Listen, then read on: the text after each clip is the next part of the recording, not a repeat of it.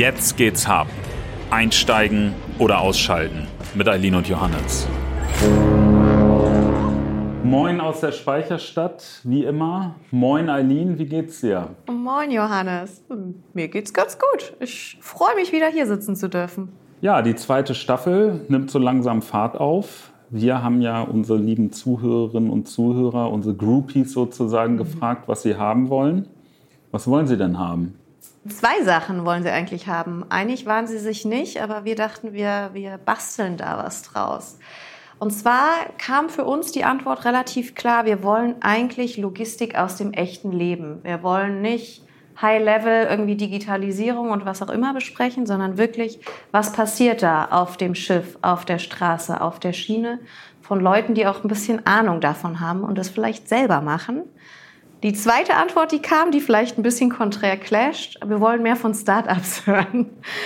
Aber das Schöne ist, wir kennen das ja aus dem Alltag hier am Hub und deswegen haben wir gesagt, dann machen wir doch das, was wir tagtäglich machen, mal so ein bisschen hier und laden Leute ein, die echt aus der Logistik kommen, die da schon Operations machen und lassen die mit Gründern sprechen um zu schauen, ob die Probleme von heute gelöst werden können durch die Ideen, Visionen, Technologien, die hier in den Köpfen sind. Ich würde es so eine Art Blind Date der Logistik nennen, weil die meisten kennen sich vorher noch nicht so gut, bevor sie hier mit uns zusammensitzen. Also kann was werden, muss aber nichts werden. Nee, kann auch richtig in die Hose gehen. Gucken wir mal. Okay. Und ähm, was gibt es sonst noch für Neuerungen? Ja, dass ich mich heute ein bisschen zurücklehnen darf, würde ich sagen, oder? Weil wenn man eins plus eins zusammenzählt, dann heißt das, dass wir einen Person aus dem echten Leben der Logistik haben, einen Gründer haben und uns beide. Das könnte kompliziert werden. Also haben wir gesagt, wir beide wechseln uns doch einfach immer mal ein bisschen ab. Dann bekommen die Leute ab und zu eine Pause von einem von uns. Okay, und du gehst jetzt raus, genießt das schöne Hamburger Wetter oder hörst du zu? Ich höre zu, ich beobachte euch, lehne mich zurück und habe meinen Spaß. Dann äh, werde ich mir natürlich in den nächsten 40 Minuten Mühe geben, äh, dich nicht zu enttäuschen. Denn, halt dich fest, wir haben uns ein Thema rausgesucht, über das die Logistik noch nie gesprochen hat.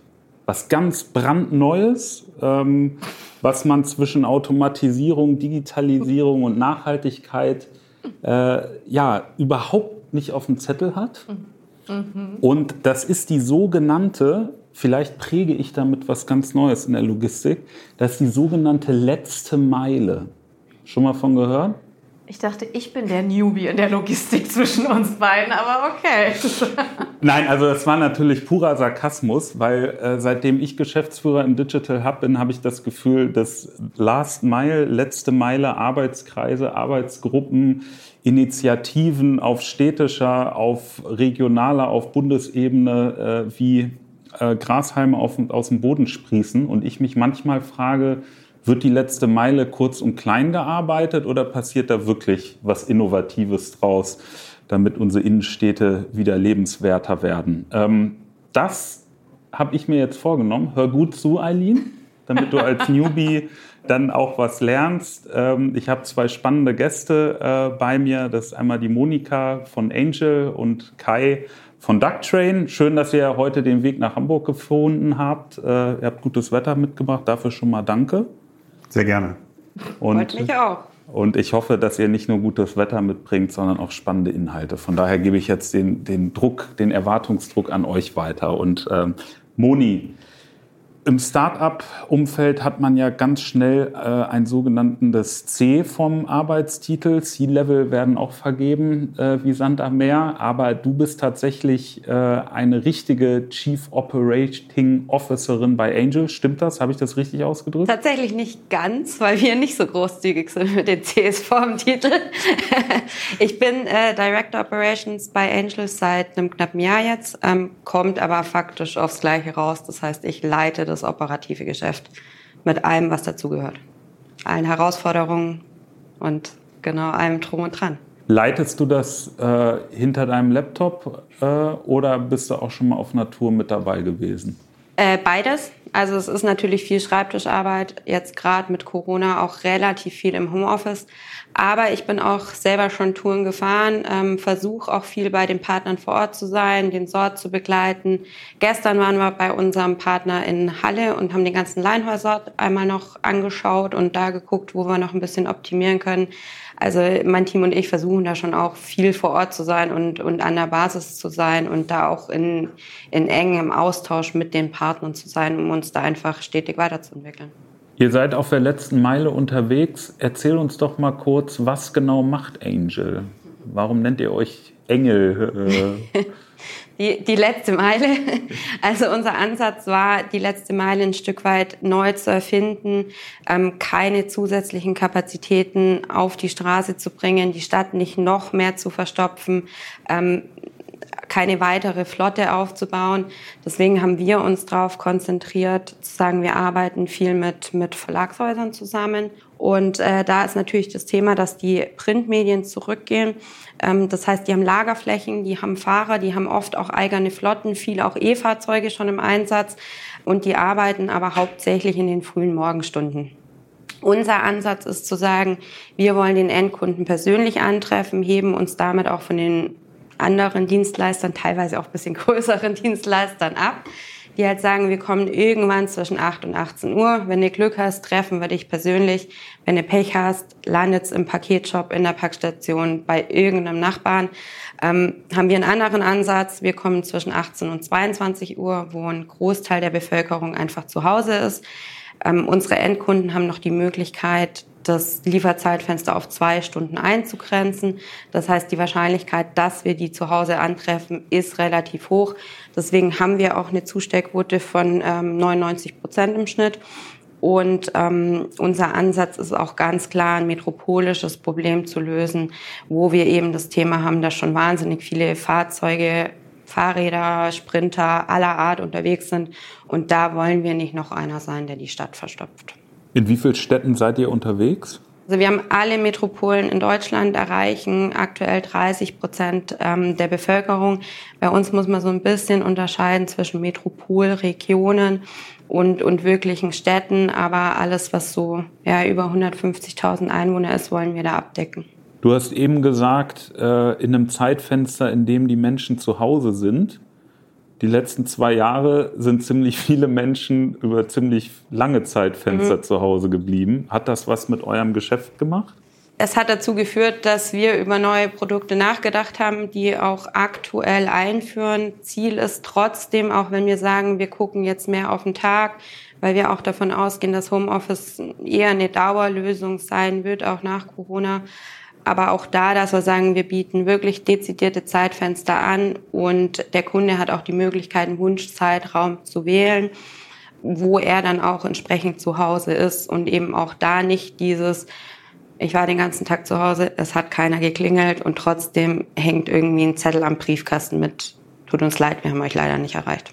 Also da wollen wir ganz klar entgegensteuern und das ist auch unser, unser Mehrwert beim bei unseren Kunden und auch bei den Empfängern. Ich drehe mich mal hier so um 45 Grad. Kai, äh, du bist heute aus Aachen zu uns gekommen. Wir kennen uns auch schon, ich glaube, so äh, etwas über drei Jahre. Ähm, ihr seid äh, mit Ducktrain äh, unterwegs und geht da weitere Schritte, über die wir, glaube ich, gleich noch kommen oder sprechen werden. Hast du in den Corona-Jahren äh, dein Bestellverhalten auf der letzten Meile verändert?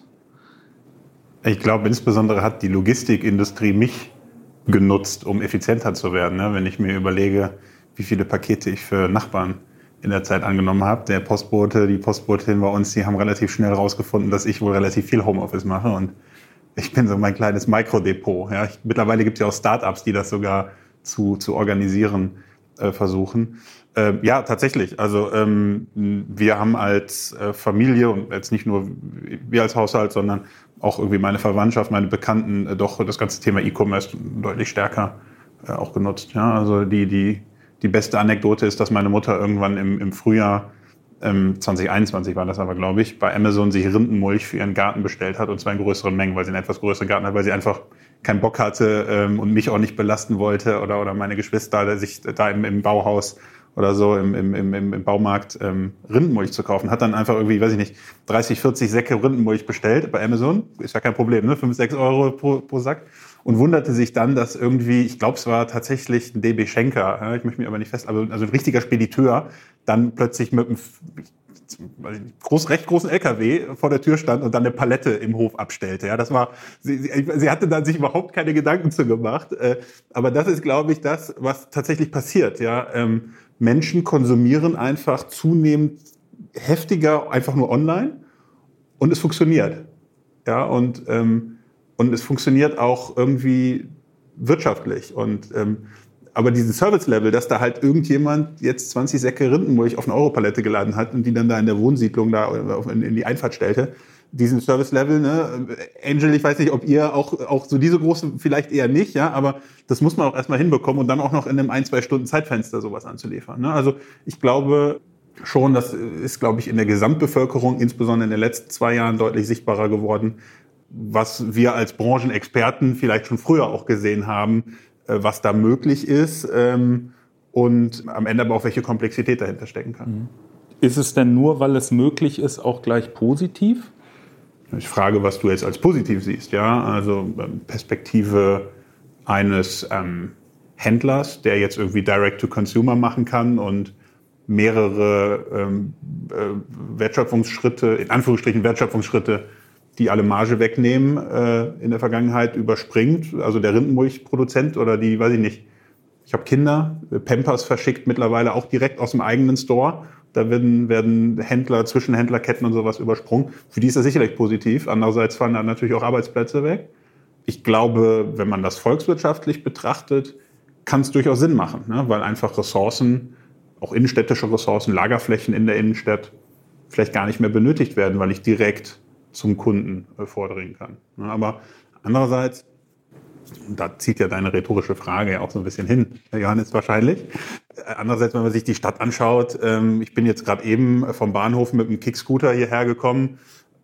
Äh, gefühlt bin ich zweimal gestorben auf dem Weg hierher, weil ich ähm, vom, also weil der Fahrradweg, über den ich gefahren bin, einfach vollgeparkt war von ich weiß nicht, waren jetzt nicht unbedingt immer CAP-Logistikdienstleister. Es kann auch sein, dass es mal jemand war, der umgezogen ist oder so, irgendein Transporter stand auf der Straße. Das ist halt das, was man jeden Tag in der Innenstadt erlebt. Und das ist nicht cool. Ja, und da muss, müssen wir Lösungen finden. Ähm, wir sind die, das es operativ betreiben, so Richtung Angel rübergeschaut. Äh, aber auch die, wie wir jetzt als Duck Train, die die Technologie dafür zur Verfügung stellen. Mhm.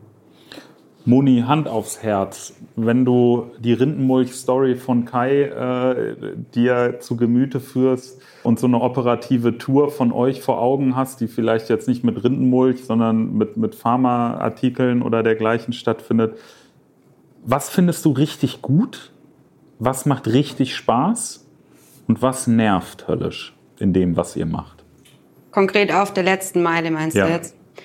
Also was natürlich wirklich nervt, ist äh, der Zeitdruck, der dahinter steckt. Ähm, da sind wir, glaube ich, schon relativ ähm, genügsam, sage ich mal, mit dem, was da auf einer Tour stattfinden muss, weil wir eben auch sagen, die Fahrer sollen den Endkundenkontakt haben, im Zweifelsfall auch nochmal zum, zum Telefon greifen. Das heißt, die haben pro Stopp deutlich mehr Zeit, als ähm, das bei anderen Paketdiensten der Fall ist. Aber nichtsdestotrotz stehst du unter Druck. Ähm, du hast Zeitdruck, du hast Staus, mit denen du umgehen musst.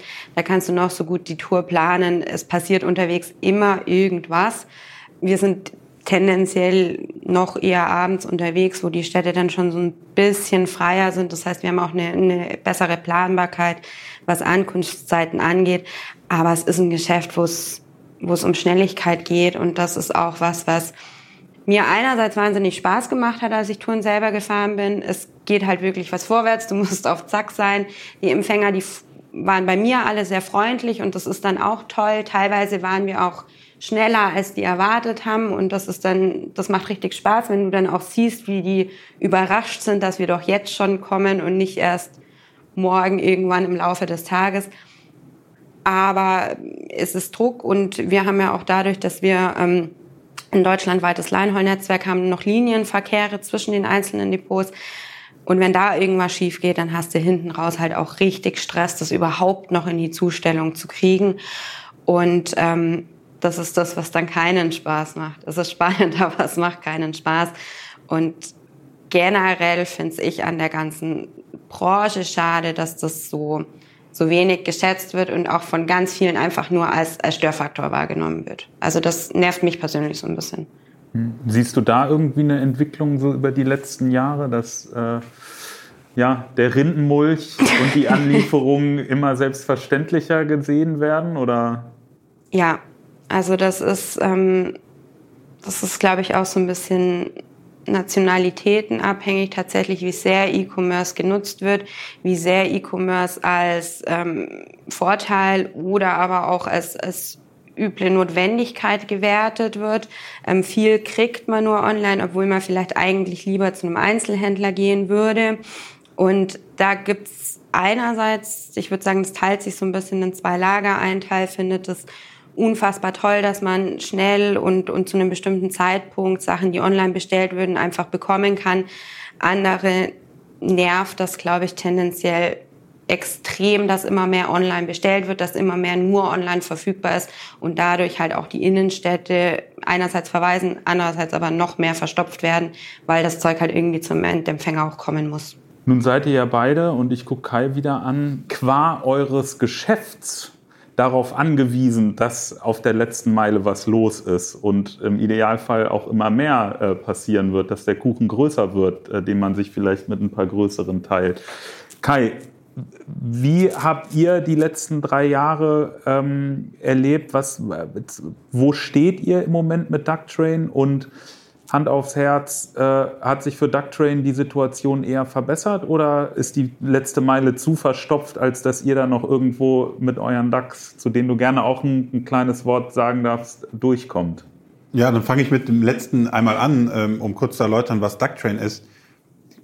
Ladet auch gerne einmal das kurz bei Google einzutippen und ein paar nette Videos anzuschauen, die man auf unserer Homepage findet. Dann ist es vielleicht noch bildlicher ähm, zu verstehen. Ähm, wir entwickeln ein kleines Logistikfahrzeug, was im Prinzip um die Europalette drumherum gebaut ist. Ähm, ein Meter breit nur, etwas über zwei Meter lang, passt genau eine Europalette ähm, längs drauf, beziehungsweise Wechselcontainer im Europalettenformat. Ähm, das Fahrzeug ist ganz klar für die urbane mittlere und letzte Meile gemacht, also für die Zufahrt in die Innenstadtbereiche und dann die Zustellung in den Innenstadtbereichen.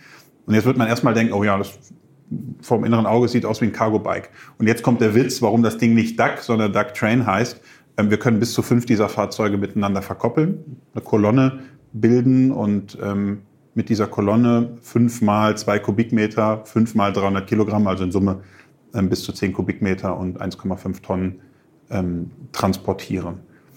Was uns als Unternehmen ähm, angeht, haben wir eigentlich zwei Perspektiven. Die eine Perspektive ist, wir sind ein Start-up, was bisher ähm, nur sehr homöopathische Umsätze macht, prototypisch unterwegs ist, in ersten Erprobungen mit ganz wenigen ausgewählten Kunden unterwegs ist. Und ähm, als solche Startups sind wir von Investitionen, von Investoren äh, abhängig. Und ähm, das ist durchaus, gerade im Jahr 2020, als Corona so startete, ist echt schlimm gewesen. Ne? Wir hatten, äh, waren gerade, als das losging, in Verhandlungen von Investitionen mit, mit Corporate-Investoren und die haben alle die Schotten dicht gemacht. Die haben ähm, Cash is King, äh, alle externen Investitionen einsparen. Es gab da Corporate-Investoren bei uns, die ähm, zunächst in China ihre Fabriken dicht machen mussten und dann zwei Wochen später in, in Süddeutschland und in, in Osteuropa. Und da lief kein einziger Cent mehr aus, aus der Firma raus. Und äh, es hat sich dann aber im, im, am Ende äh, des Jahres 2020 meiner Wahrnehmung nach deutlich wieder entspannt, ja, als irgendwie erkennbar war, dass die Situation nicht zum Weltuntergang führt, sondern irgendwie handhabbar ist. Das heißt, das macht es irgendwie ein bisschen schwerer und es ist auch bis heute gibt es gewisse Einschränkungen. Ja, wenn wir mit Kunden sprechen, letzten Sommer beispielsweise hatten wir mit einem großen belgischen Kunden zu tun und obwohl wir nur 20 Kilometer Luftlinie in Aachen äh, von, vom Standort dieses Kunden entfernt waren, durften wir nicht über die Grenze. Ja, die hatten ihre, ihre nationalen Einschränkungen mit Tests und Quarantäne und so weiter und so fort und die kamen einfach nicht rüber. Wir kamen nicht dorthin, weil keiner Lust hatte, dann nach zwei Wochen sich, ähm, das Stichwort Hochinzidenzgebiet, sich irgendwie in Quarantäne zu begeben. Und das hat einfach unseren Sales um einen, ja, vier, fünf Monate in dem Fall, glaube ich, ähm, verzögert. Andererseits, aufbauend auf der Rindenmilchgeschichte, äh, ist natürlich Corona ein mega Booster für das ganze E-Commerce-Geschäft. Und insofern, ähm, so zynisch das auch ist, äh, ist das ein Segen für uns, weil einfach Corona, weiß ich nicht, wenn man sich die die Kurven und Projektionen äh, der aus, aus 2019, 2020 anschaut ursprünglich, haben wir jetzt einen fünf oder oder sieben Jahressprung gemacht in der in der Fortentwicklung der der E-Commerce ähm, Umsätze in Europa, aber auch weltweit. Mhm. Ich möchte noch auf eine Sache eingehen, ähm, die ähm, Moni, die du gerade genannt hattest, und zwar ähm, so diese Frage, wird E-Commerce gewertschätzt und ähm, ist es nicht eigentlich viel zu viel? Äh, ich glaube, und dann wird das fast schon ein gesellschaftspolitischer Podcast, wenn wir das weiter ausführen. ich glaube, das ist äh, wie vieles andere so im Konsumbereich. Ja? Thema Fleischkonsum äh, und so weiter. Da können wir jetzt zig Themen wahrscheinlich finden. Dass es eine Frage am Ende vielleicht auch des Pricings ist. Ja? Und, und der Frage, ähm, kann es ein Kunde wertschätzen? Muss ich, ähm, äh, muss ich wirklich jedes Mal, wenn ich eine Idee habe, im, ähm, äh, im, in der App meines äh, Großhändler des Vertrauens direkt auf Kaufen klicken und es kommt dann als eigenes Paket. Und da kommen im Zweifelsfall drei Pakete am Tag äh, original wirklich bei mir, dann laufe ich innerhalb einem Zeitfenster von vier Stunden dreimal zur Haustür, um jedes Mal so einen Pappumschlag entgegenzunehmen mit irgendwas keinem drin. Oder macht es vielleicht auch Sinn, das zu konsolidieren, ja, wo ich sogar ja. als Kunde vielleicht eher einen Mehrwert hätte. Und da gibt es ja leider auch erst ganz wenige Startups oder Kleinstunternehmen, die sowas anbieten. Ähm, sowas würde ich mir auch von den großen Playern wünschen, ja, dass ich irgendwie so, und das kann man vielleicht auch über Preis gestalten, ja, dass das eben dann doch irgendwie günstiger ist, wenn ich in, das poole und nur einmal im, in der Woche das empfange. Aber ich glaube auch viele, also gerade jetzt berufstätige Menschen, brauchen jetzt vielleicht nicht Montag, Dienstag, Mittwoch, Donnerstag und Freitag die Sendung, sondern es würde vielleicht auch Samstagvormittag reichen, wenn man die Sachen dann ausprobiert. Also je nachdem, was es für eine Ware ist. Ja, absolut. Also bin ich auch der Meinung, dass da noch ganz viel passieren muss, ähm, dass nicht jedes einzelne Paket aus, aus x Zentrallagern einzeln angeliefert wird, sondern dass da zusammengefasst wird, um auch die letzte Meile ein Stück weit zu entlasten. Mein Ansatz war aber gar nicht zu sagen, E-Commerce an sich wird in Frage gestellt, sondern ich glaube, dass Menschen tendenziell eher von dem, von dem Drumherum ein Stück weit genervt sind. Also genau von diesem Thema, es klingelt irgendwie der Paketdienst dreimal am Tag bei mir, obwohl irgendwie zwei Pakete für die Nachbarn sind und ähm, dann kommt das irgendwie noch zu spät und dann kommen drei Paketdienste am Tag. Ich glaube, dass das eher so ein bisschen Schmerz ist. Für uns genauso Corona ein Booster. Es ist, glaube ich, auch in, in Deutschland an der Zeit, dass E-Commerce da so ein bisschen mehr gelebt wird und, und ähm, auch mehr Möglichkeiten sich da auftun, was in Nachbarländern schon der Fall ist.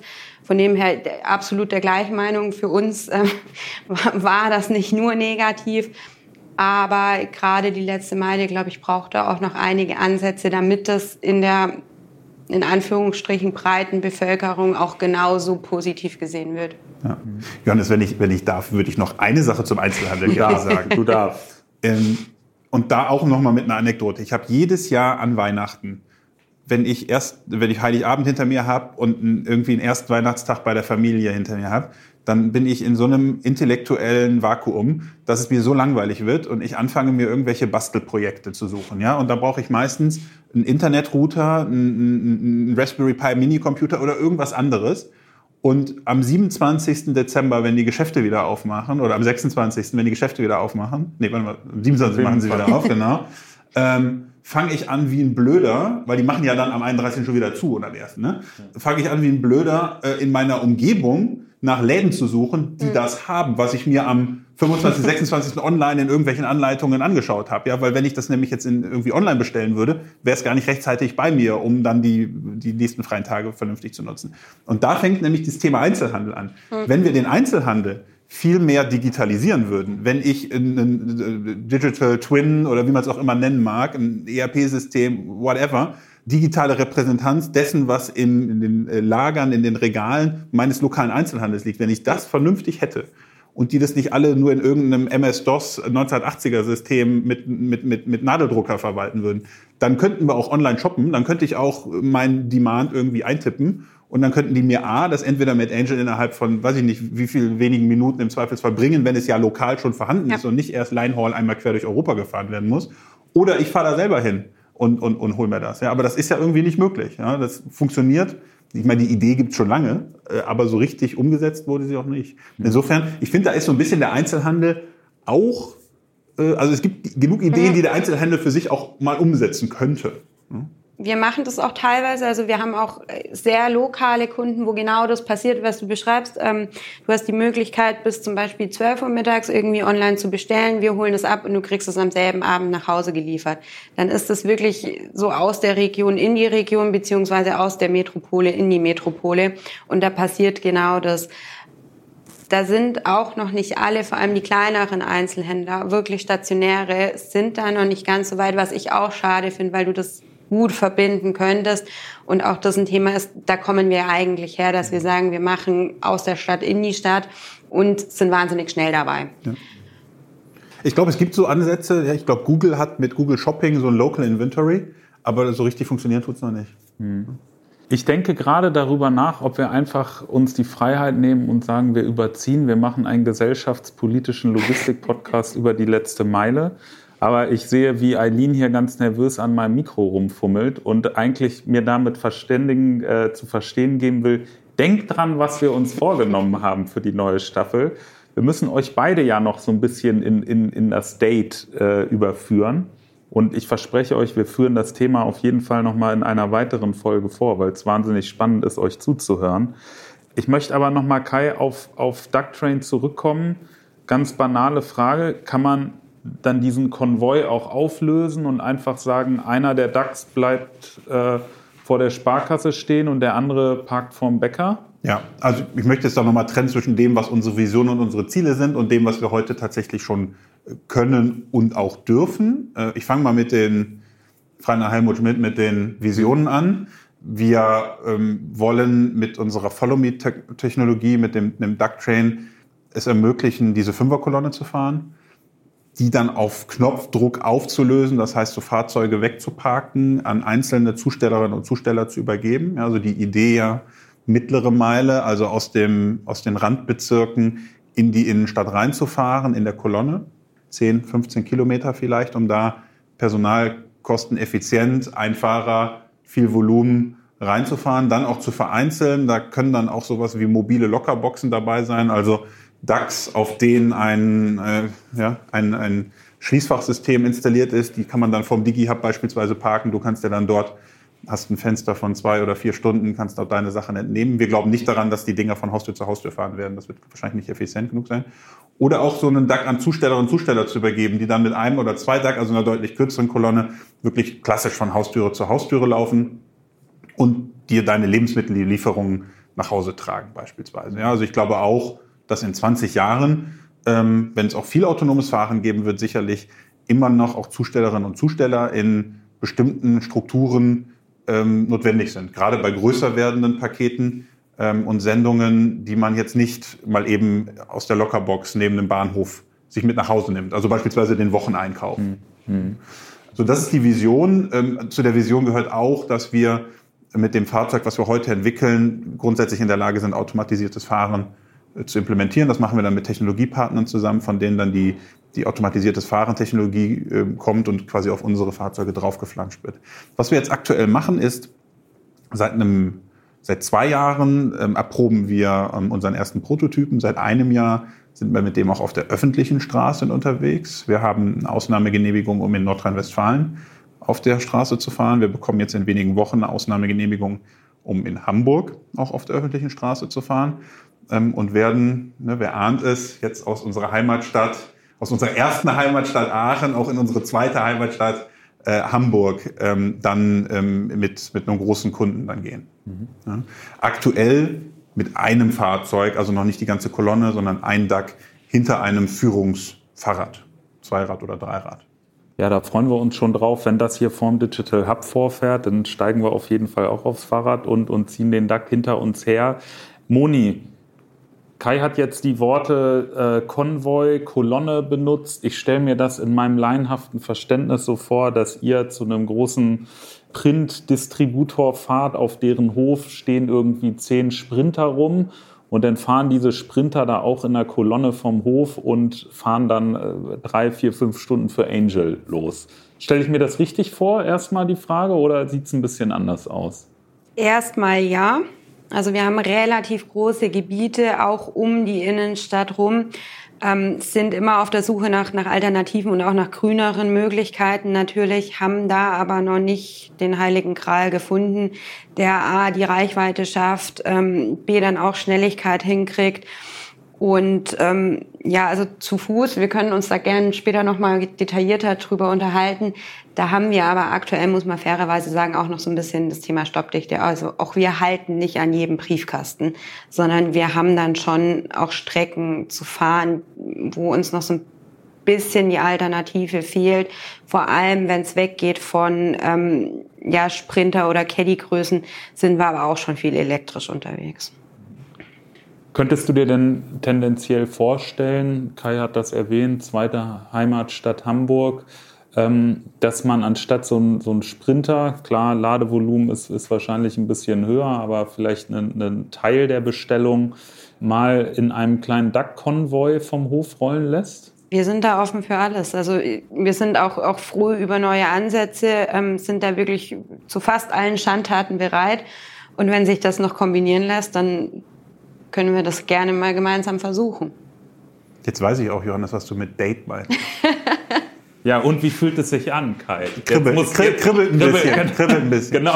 Nein, aber was, was du ja richtigerweise sagtest, ist ja das Thema Stoppdichte oder Drop Rate. Ja, das ist äh, ganz klar, wenn ich ähm, mit unserer Technologie, wir haben es auch mal simuliert, dadurch, dass wir uns bewusst ja in so einem sehr, sehr kleinen Fahrzeug bewegen und sagen, Straßenverkehr in der Innenstadt 25 Kilometer pro Stunde Geschwindigkeit, also dieses Umfeld was heute vom Cargo Bike dominiert ist und, und, und das sozusagen effizienter zu machen. Das ist ja unsere Mission. Dann ähm, kann ich nicht gleichzeitig im, mit der gleichen Technologie im, äh, im Schwarzwald von Dorf zu Dorf fahren. Ja, das ist ganz klar. Ähm, wenn man es mal simuliert, bei uns macht Sinn irgendwie so eine Zufahrt in Zustellbezirke, wenn es die überhaupt so ausgeprägt gibt, 15, maximal 20 Kilometer vom Depot entfernt und dann dort eben Verteilung. Und das ist halt das Coole, dass wir dann dort keine Mikrodepots mehr brauchen. Ne, für Hamburg wurde das von, von der Firma Agiplan letztes Jahr mal, mal ausgerechnet. Da braucht man über 100, ich, wenn ich richtig im Kopf habe, sogar 150, 200 Mikrodepots im Innenstadtbereich. Und wenn ich dann mit ein bisschen Augenzwinkern noch sage, ja, pro Logistiker, also der DHL, der Amazon, weil die alle nicht miteinander kooperieren, jeder braucht 150 solche Mikrodepots, dann kann man sich wahrscheinlich vorstellen, dass das nicht funktionieren wird, ne, wenn man alles mit Cargo-Bikes machen möchte. Ja. Ne? Insofern ganz klar, ich glaube, man braucht einfach unterschiedliche Technologien für die unterschiedlichen ähm, Marktsegmente und, und, und, und regionalen Bereiche dann auch. Bei Kai kribbelt schon. Äh, Moni ist auch recht äh, aufgeschlossen. Von daher ist jetzt die Übung, äh, die wir uns für die zweite Staffel überlegt haben, vielleicht sogar ein kleines bisschen überflüssig. Aber wir haben ja unser tolles Spiel Match Machine.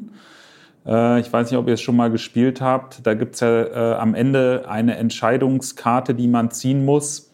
Äh, wir haben euch hier zwei Optionen äh, dargelassen, mit der Bitte einmal drauf zu zeigen, Let's Stay Friends wäre das eine und Match Made in Heaven wäre das andere. Also Kai, wo du jetzt schon vom Kribbeln gesprochen hast, kannst du eigentlich deinen du Finger lässt, nur lässt, auf, du lässt, lässt keine, keine Wahl. Wahl. Äh, und Moni, du bist so offen für Neues. Aber okay, ich, ich, ich mache hier Framing. Ja. Ich warte eigentlich nur noch auf die Rose und dann können ja, wir uns da gleich ja, weiter unterhalten. Ich will kurz mal auf Pause machen. okay. Damit habe ich nämlich tatsächlich auch so ein bisschen äh, mein mir aufgetragenes Redemanuskript abgearbeitet, was ich ja natürlich nicht hatte. Ähm, aber ich würde sagen, wir holen mal Eileen rein, weil äh, die hier begeistert zugehört hat. So entnehme ich das zumindest deiner Mimik. Äh, kurzes Feedback. Wie kurzweilig ist es bisher, bevor wir wieder in den gesellschaftspolitischen Dialog einsteigen? Und ich dann wieder rausgehe. Super kurzweilig. Ich ich fand's cool. Ich fand, dass ihr äh, äh, spannende Sachen erzählt habt. Konkret, ich konnte es mir vorstellen. Ich bin kein Last-Mile-Experte und konnte durch Rindenmulch und tatsächlich, wie du selber gefahren bist und so. Ich konnte mir das äh, visuell vorstellen. Ich hatte ein bisschen Probleme erst mit den DAX tatsächlich gehabt und mit dem, was du so ganz selbstverständlich als unsere Follow-Me-Technologie so gesagt hast. Weiß vielleicht nicht jeder, was das ist. Da kommt der Nerd in mir raus. Also ein bisschen. Aber ich, äh, ich hatte auch das Gefühl, dass, äh, dass, dass es gekribbelt hat ein bisschen in der Runde, ja. Hast du noch Fragen an die beiden? Die einzige Frage, du hast das so charmant manipuliert am Ende, die Entscheidung, ob es wirklich ein Match made in heaven ist. Das hätte ich jetzt anders gefragt, ob ihr wirklich sagt, äh, Match Made in Heaven, ja, ja ich glaube, wir sollten dazu sprechen, wir sollten da mal was ausprobieren.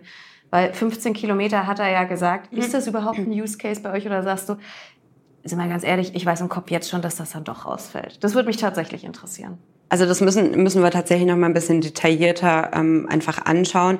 Aber wir haben jetzt gerade, wenn wir über Hamburg sprechen, durchaus Innenstadttouren, die dann nicht so wahnsinnig lang sind von der Distanz, wo wir relativ viele Stops drauf haben und wo das durchaus eine Option wäre. Und äh, wie gesagt, also für, für neue Lösungen sind wir super offen, weil auch wir uns da ja weiterentwickeln wollen.